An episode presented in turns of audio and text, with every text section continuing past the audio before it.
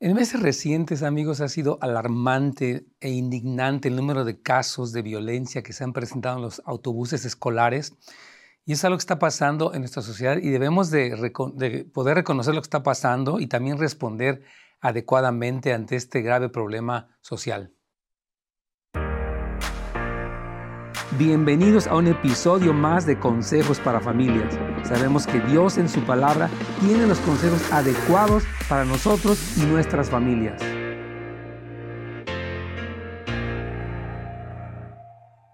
¿Qué tal amigos? Bienvenidos a su programa Consejos para Familias. Estamos aquí en vivo para servirles, ah, para hablar de un tema que ha causado mucho revuelo, una realidad muy cruda, que es esta violencia contra los niños eh, en los autobuses escolares y este bullying generalizado.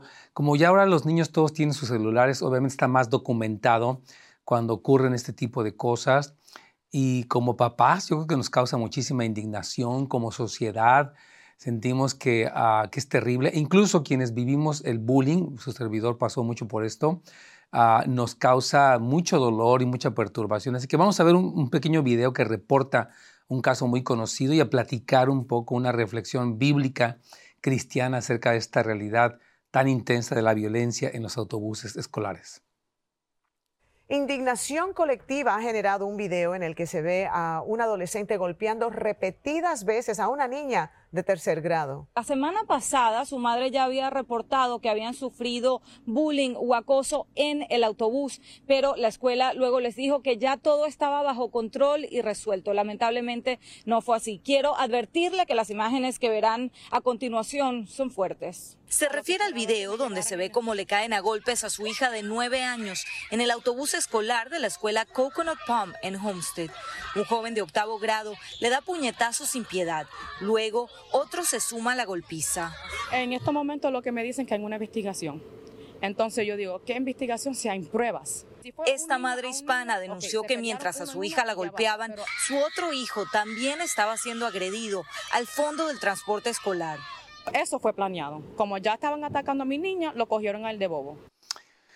Ya, hermanos queridos, este tipo de escenas, y quiero decirles que no son las únicas, quiero decirles que en las últimas semanas, meses, se han reportado uno tras otro, tras otro de estos casos de violencia ah, contra niños más pequeños de parte de niños más grandes. Algunos son ah, asuntos que parecen ser racismos, otros son simplemente el bullying. Y sí, ah, personalmente yo creo que a cualquier papá nos diríamos, bueno, qué barbaridad, si alguien le hace esto a mi hija, sería algo eh, muy indignante para mí. Entonces queremos, repito, sin caer en ánimo de alarmismo ni mucho menos, reconocer un problema que ha habido siempre, el, bullying, el abuso de los niños mayores, eh, más corpulentos contra los niños más pequeños, más débiles, todo este tipo de burla, abuso físico, sexual a veces, este, emocional, apodos, burlas de toda índole. Y esto es algo terrible porque miren, eh, algo que, podemos ver es que el diablo, yo creo, es el primer promotor de esto. Yo quiero, quiero explicar, ¿verdad? Que Satanás cuando marca a un niño desde pequeño con rechazo, con abuso, obviamente su personalidad va a quedar marcada. Entonces, el, primer ambiente del que quiero hablar es el ambiente espiritual. Hay un ambiente donde hay una sociedad que se ha apartado de Dios, y, la violencia va creciendo. Pienso mucho en lo que dice Génesis capítulo 6, versículo 11, que desde el tiempo de Noé, fíjese bien, dice, y se corrompió la tierra delante de Dios y estaba la tierra llena de violencia. O sea, cuando el hombre deja al Señor, la sociedad, los gobiernos, entonces la corrupción lleva a la violencia. Esto ha pasado en todos los países del mundo. Latinoamérica obviamente es un caso muy grave de, la violencia, del narcotráfico, de estos carteles de la droga que sin misericordia matan, asesinan, secuestran, decapitan, eh, eh, etcétera, etcétera. Es algo que, bueno, muchos hemos escuchado, yo creo no, no tiene caso hablar de esto, de profundizar en eso, pero sí, eh, yo hablo de la decadencia moral y espiritual que existe a nivel mundial y obviamente ah, vemos como este tipo de casos que, insisto, se han eh, popularizado o, se han dado mucho más. Por ejemplo, hubo el caso también de una jovencita que ah, fue golpeada eh, ahí donde están los, los lockers de los muchachos, y fue golpeada cruelmente. Eh, este video de, cómo la golpearon salió en las redes sociales. Ella al siguiente día se quitó la vida. imagínense lo indignante. Hubo otro niñito también recientemente que estaba siendo ahogado por una niña mayor de edad que estaba pues ahogándolo. Ahí se ve la, la, toma de esto y es algo muy, muy difícil. Y la mamá también expresó lo mismo que esta mamá, que las autoridades dicen que sí que lo están viendo, que hay una investigación, o sea, como dice ella, pues qué investigación, si obviamente es, eh, eh, es evidente lo que está ocurriendo en este video. Entonces creo que el segundo aspecto, primero es la decadencia tanto social como espiritual que desemboca en este tipo de cosas. Uh, y lo segundo, yo creo que son los sistemas escolares. Miren, yo quiero decirles algo. Antes en las escuelas aquí en Estados Unidos había oración, se hablaba de Dios, había esta libertad de expresión, ahora está prohibido eh, orar, llevar una Biblia, eh, este, hincarse, etc. Entonces, estas cuestiones que estamos haciendo, queridos hermanos y amigos, están llevándonos a una situación mientras, las personas dejan a Dios en los sistemas escolares y abrazan todo este tipo de ideologías humanistas, progresistas, etcétera, obviamente empieza a cundir uh, el caos más todavía de lo que ya se encontraba. Hay algo que se llama, por ejemplo, la teoría crítica de la raza. Quiero, explicar, no, tal vez te diga, pues, yo ni, entiendo el término ni, ni me interesa, pero quiero explicarles que esta teoría crítica de la raza es una manera de pensar, escuche bien, donde se concibe que todo es racismo, donde hay una percepción escuche bien, de que hay un sistema descompuesto y que hay que derrocarlo. No, no puedo entrar en mucho detalle porque no quiero eh, complicarle a usted eh, que nos escucha. Quiero decirle sencillamente, hay una manera de pensar, una filosofía, una manera de pensar que se ha metido en los sistemas escolares y que hace que todo el mundo se sienta víctima.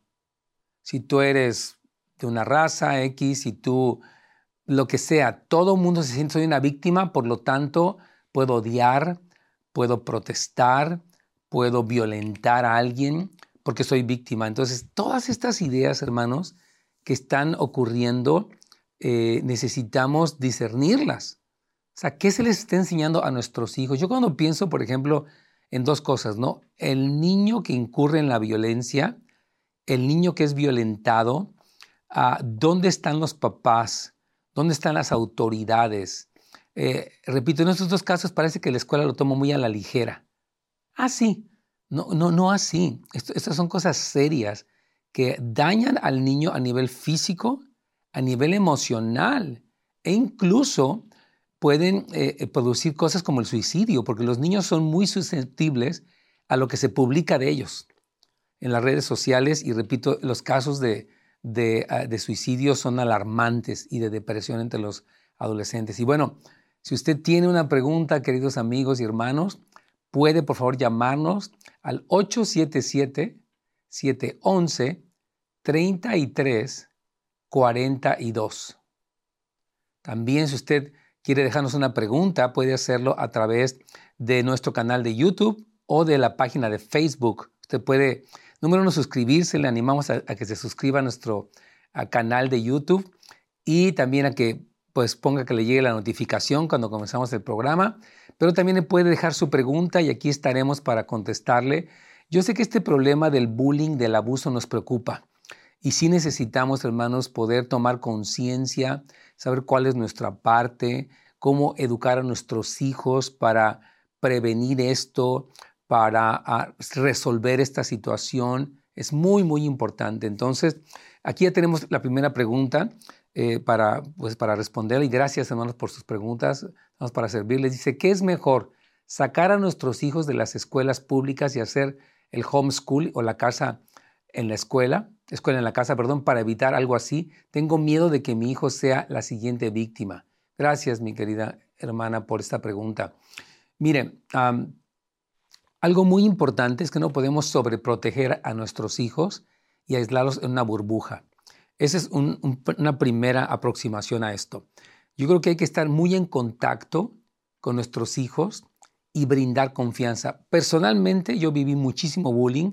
Decía que yo era un niño muy flaquito, era el más chiquito del salón, tenía los ojos cruzados, tenía muchas cosas y viví bullying desde el kinder prácticamente hasta la secundaria. Entonces, a, mí me daba miedo decir que me estaban haciendo algo porque pensaba que mi papá se iba a enojar conmigo.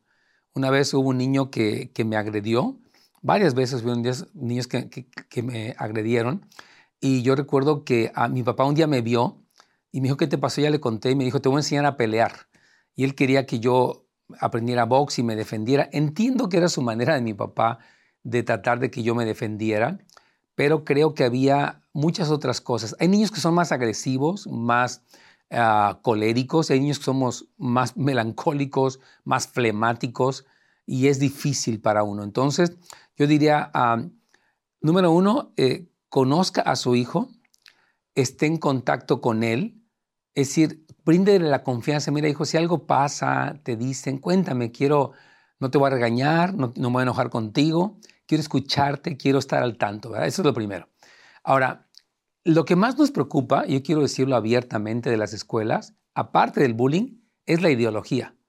O sea, ¿qué les están enseñando en las escuelas? Ahora, para eso también, y yo les quiero animar a los papás, queridos padres y más, que se involucren en la Junta de Padres y Maestros. Se llama en inglés el PTA, Parent Teacher Association.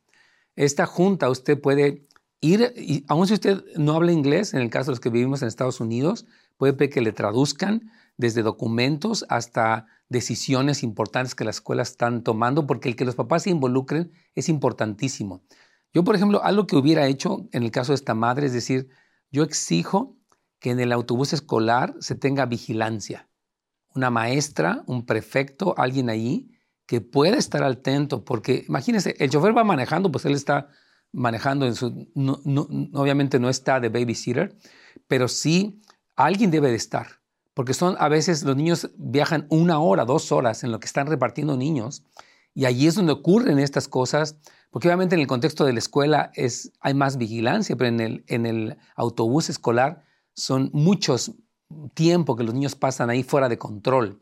Entonces, yo creo que los, que eh, los papás debiéramos, cuando se presentan estos casos, exigir a las autoridades que hagan algo, que se coloque alguien que pueda monitorear o supervisar lo que está ocurriendo para detener esta violencia, porque esto no está bien. Yo insisto, no podemos permitir que nuestros hijos eh, vivan este tipo de violencia, hermanos. Es traumante, es deprimente, es denigrante. Entonces, no, queridos hermanos, claro que no. Seguimos con una pregunta más.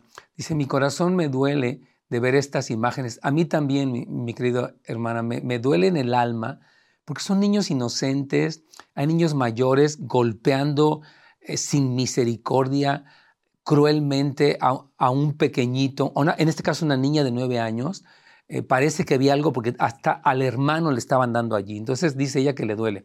La escuela me presionaba para que mi hija tomara el transporte. Yo decidí que mientras yo esté en casa siempre voy a llevar y recoger a mis hijos de la escuela. Yo creo que una buena cosa es esa. De verdad, eh, entiendo que hay papás y mamás que necesitan trabajar por razones económicas. Entiendo que hay casos extremos donde no hay otra opción. Pero en el caso de ella, yo era lo mismo. Prefiero llevarte yo para que tú puedas, eh, estamos conmigo conviviendo, orando, cantando, eh, etcétera, y ya después te dejo en la escuela. O sea, los papás que tienen la posibilidad de ofrecer transporte a sus hijos, definitivamente yo sí haría, eso porque no hay monitoreo, hermanos. Yo insisto, la postura de algunos sectores escolares eh, es precisamente como que todo está bien. Vamos a defender a los maestros, vamos a defender algunas filosofías y algunas modas y lo demás, pues hay que pase lo que pase. Es, lo digo de verdad con conocimiento de causa. Hay un serio problema en muchos sectores escolares donde los sindicatos de maestros, dicho por maestros, esto que digo no lo digo, repito, a la ligera, donde el interés no es la educación, por ejemplo, enseñarle al niño geografía, historia, matemáticas, es endoctrinarlo es defender ideologías, es defender un, grupo de maestros, es ver por un presupuesto. Hay una serie de cosas ahí, es, la verdad, hermanos. Entonces, yo sí creo eh, que sí sería bueno ver cómo está esto y de preferencia a los papás a hacer el transporte escolar. Otra pregunta más que tenemos aquí con mucho gusto. Dice, Pastor, ¿cómo hablamos de esta situación a nuestros hijos? ¿Y qué sería nuestra posición en cuanto al self-defense? Muy buen punto, súper buen punto. Miren, eh, yo creo que en primer lugar, insisto, la confianza. Mi hermano, yo voy a decirles algo. Los divorcios y separaciones y conflictos de pareja, el descuido para nuestros hijos, porque ese es otro, otro punto que yo iba a hablar, que es lo que está pasando al interior del hogar. Piensen esto, ¿por qué un niño incurre en una violencia tan grande? ¿Qué ve, qué oye, qué aprende? Los niños, muchos de ellos son víctimas, crecen en entornos así. Nadie les hace caso o ven violencia familiar y lo que saben es golpear. Esa es la verdad. Entonces, esa es una realidad de los, de los sistemas familiares disfuncionales. Ahora, tenemos por otra parte eh, este, que crear la confianza en los hijos vulnerables, ¿no? Yo sí creo que hay que decirle, miren hijos, yo quiero decirte que yo estoy de tu lado. Cualquier situación que veas en, la escuela, por favor háblame. Este, algunos niños dicen, no, es que si no vas a ir a hablar con el maestro. O no, es que si no este, eh, eh, este, te vas a enojar conmigo. No, decirle, hijo, no, yo voy a, voy a orar, voy a ayudarte, voy a apoyarte. Entonces creo que lo primero es brindar confianza. Asegúrese, hermano. Yo por eso hemos hablado mucho de la educación de los hijos. Cuando los papás, fíjese bien, crían a, los hijos con intimidación, chamaco, estése quieto, y le hacen, hasta le amenazan. Toda esta educación por intimidación es la peor, porque los hijos generan miedo hacia la autoridad y no respeto. Una cosa es tenerle miedo al papá y a la mamá, y otra cosa es tener respeto por los padres. Yo creo que eso es muy importante. Ahora, el aspecto de la defensa personal. Ah, yo creo que lo primero que yo recurriría sería a que ellos hablen con los maestros.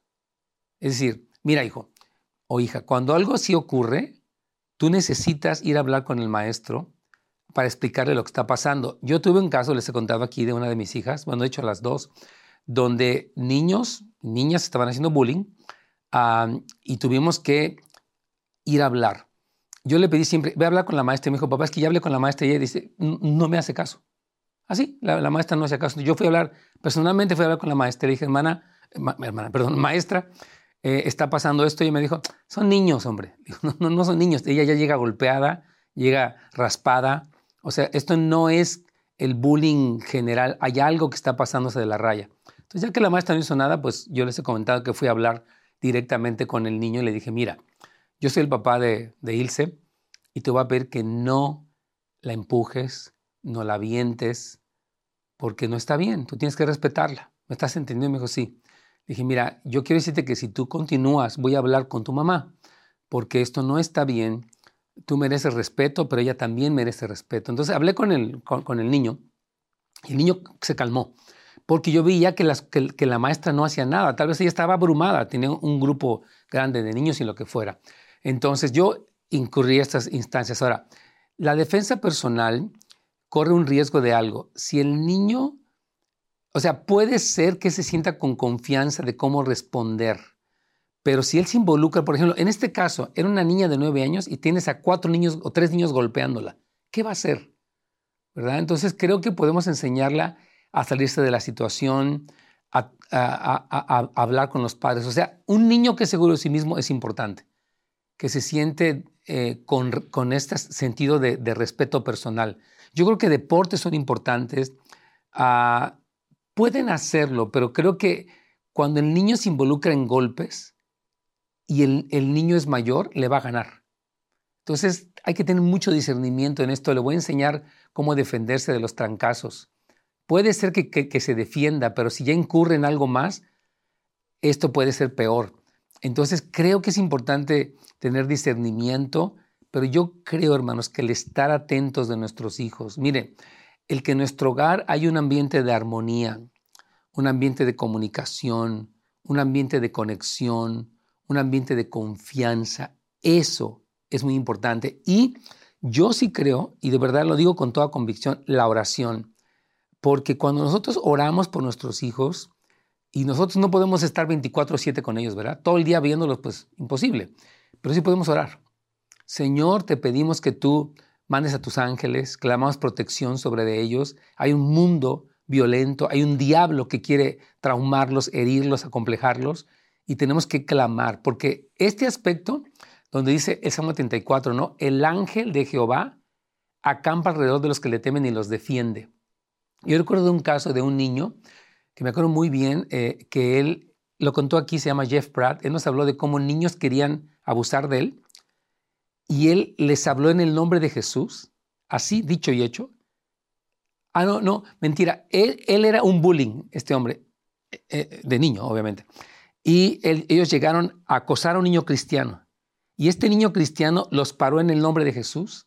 Y dicen que algo habló el niño que salieron huyendo todos.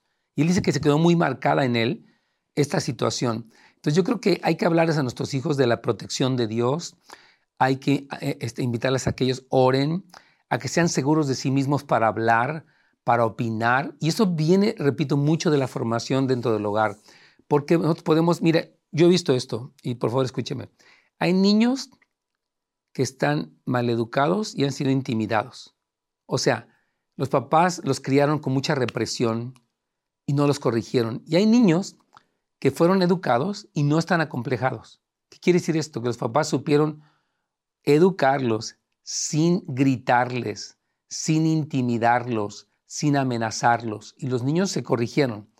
Entonces hay niños seguros e inseguros y mucho de este trasfondo viene del asunto este, familiar, del trasfondo familiar, del entorno del hogar. Entonces creo que esto es muy importante querida hermana. Entonces, otro, otro papel, yo creo que es muy importante la iglesia, hermanos, como iglesias, sí tenemos que seguir orando, eh, predicando el Evangelio, educando, restaurando familias. Gracias a Dios, hermanos, por cada iglesia que tiene programas de consejería, de sanidad interior, programas, por ejemplo, escuelas para padres, todo este tipo, sistema de apoyo que la iglesia proporciona a las familias es muy importante porque contribuimos. No podemos solucionar todo el problema, pero sí contribuimos. Mire, cuando vemos este tipo de cosas, uno puede decir, ¿yo, yo qué puedo hacer? Empieza en tu propio mundo, en tu propia esfera de influencia. Por ejemplo, algo que, que, o sea, que nos recomendaba una de las maestras era, cada vez que vas a la escuela de tu hijo, ora por la escuela, ora por los maestros. Una, una hermana comentaba que ella rodeaba con oración la escuela. Y obviamente estaba involucrada dentro de todo lo que decimos la junta de padres con maestros. Entonces, todo este tipo de, medidas son reales. Yo creo muchísimo en la protección que el Señor trae y en, en el poder del Señor. Salmo 91, que el que habita al abrigo del Altísimo morará bajo la sombra del Omnipotente, etc. Entonces yo, yo, creo que eso es importante. Orar, hermanos, por, por todos los que son eh, los sindicatos, los directores, los maestros, los compañeros de nuestros hijos, etc. Porque si vivimos en un mundo así, no podemos incurrir, como yo lo decía, en la sobreprotección, pero tampoco en, fíjese, en, viendo estos videos, una mamá decía, pues son niños, les van a pasar esas cosas, así es la vida. Ah, no, bueno, o sea, sí son niños, pero no vamos a ser pasivos como padres ante una situación que es indignante, denigrante y peligrosa. Entonces, nunca tome una postura pasiva. Decir, ay hombre, pues a cualquiera le dieron, a mí también me dieron de chico unos catorrazos. No, no, no, por favor, no. No tomemos a la ligera este tipo de abusos, porque no están bien. Ah, repito, yo creo que esta mamá me, me sorprende la, la mamá de este video porque va a la escuela y ellos le minimizan. O ya, está, ya están viendo la investigación. ¿Qué investigación puede haber si esta niña de nueve años está siendo golpeada cruelmente por tres niños y su hermano también? O sea, hay algo que tienen que poderse disciplinar. Miren, algo que ha pasado, hermano, yo quiero decirle, por favor escúcheme bien, es que el sistema de pensamiento en el mundo es que la autoridad está mal. O sea, no puedes tener alguien que vigile, no se respeta a los maestros, no se respeta, no hay respeto. Entonces, me tocó ver recientemente, mientras hacía la investigación de este tema, cómo unos niños agarraron con, palos de, de, hockey a su entrenador a palazos. Los niños al entrenador a palazos. Y el entrenador tuvo que huir de la cancha porque lo, empezaron a golpear los niños. Entonces, a, es esta mentalidad de que tú eres víctima y de que tú no permitas, no aceptes autoridad esto es lo que yo explicaba un poquito antes en el programa de la teoría crítica de la raza. O sea, es una forma de pensar donde se refuerza el sentimiento de que tú eres víctima y no tienes que escuchar a nadie ni respetar a nadie. Tú eres alguien que puede ser hasta violento y está bien. Todo este sistema de pensamiento, hermanos, es del mundo, es del enemigo y es destructivo. Entonces, para concluir el día de hoy con un tema tan indignante, yo creo, tenemos, hermanos, que darnos cuenta de la decadencia que existe, que es evidente, tanto espiritual como moral. Tenemos que darnos cuenta de lo que está pasando en los sistemas escolares y poder intervenir de manera cristiana, ser parte de lo que pasa en la escuela. Número ah, tres, también tenemos que reconocer el efecto de los sistemas familiares. O sea, ¿qué está pasando en mi hogar? Tanto para que un niño sea él el bullying o reciba el bullying y tenemos que poder darnos cuenta de, por ejemplo, qué tipo, escuche bien, a qué tipo de violencia se están enfrentando los niños. Cada vez más son estos pistoleros que entran a las escuelas y matan. Esto nos parecía indignante en los primeros casos, pero ahora se está viendo cada vez más. Entonces, el sistema familiar es clave en todo esto y sí necesitamos reconocer el papel de nuestro lugar como cristianos y construir, hermanos queridos, un, una confianza en nuestros hijos y con nuestros hijos para poder ayudarlos, apoyarlos y en su momento incluso protegerlos de una situación como esta. Creo que el que los papás puedan incluso exigir una vigilancia en transporte escolar es correcto. Se nos terminó el tiempo, gracias por escucharnos y primeramente Dios continuaremos con otro tema la siguiente vez. Gracias por habernos acompañado el día de hoy en un episodio más de Consejos para Familias. Nos vemos la siguiente vez.